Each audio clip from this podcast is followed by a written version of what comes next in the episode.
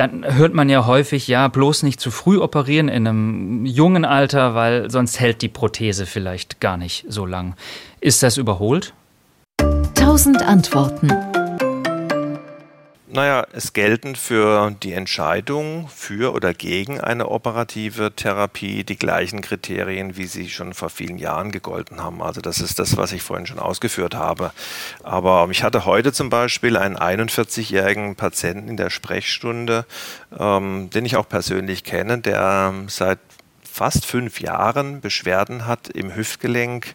Der hat kleine Kinder, der kann mit den Kindern nicht mehr auf den Spielplatz, der kann nicht mehr auf den Fußballplatz, der hat teilweise Schmerzen nachts, wenn er sich dreht im Bett.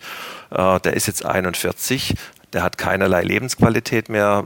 Ähm, die Arthrose ist weit fortgeschritten. Das Röntgenbild zeigt eine Arthrose im Endstadium. Da muss man natürlich solche Fragen, mhm. Lebensqualität versus Langzeithaltbarkeit, muss man natürlich schon thematisieren. Wie, wie sieht denn diese Langzeithaltbarkeit denn aus, konkret?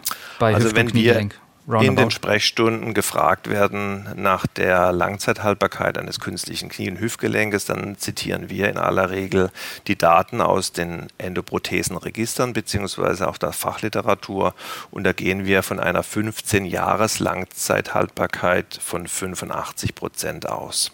Mhm. Das heißt, nach 15 Jahren nach künstlichem Knie- und Hüftgelenksersatz circa 85 Prozent, die noch funktionstüchtig im Patienten verblieben sind. Also mhm. das ist eine ganz, ein ganz guter Prozentsatz. Ja.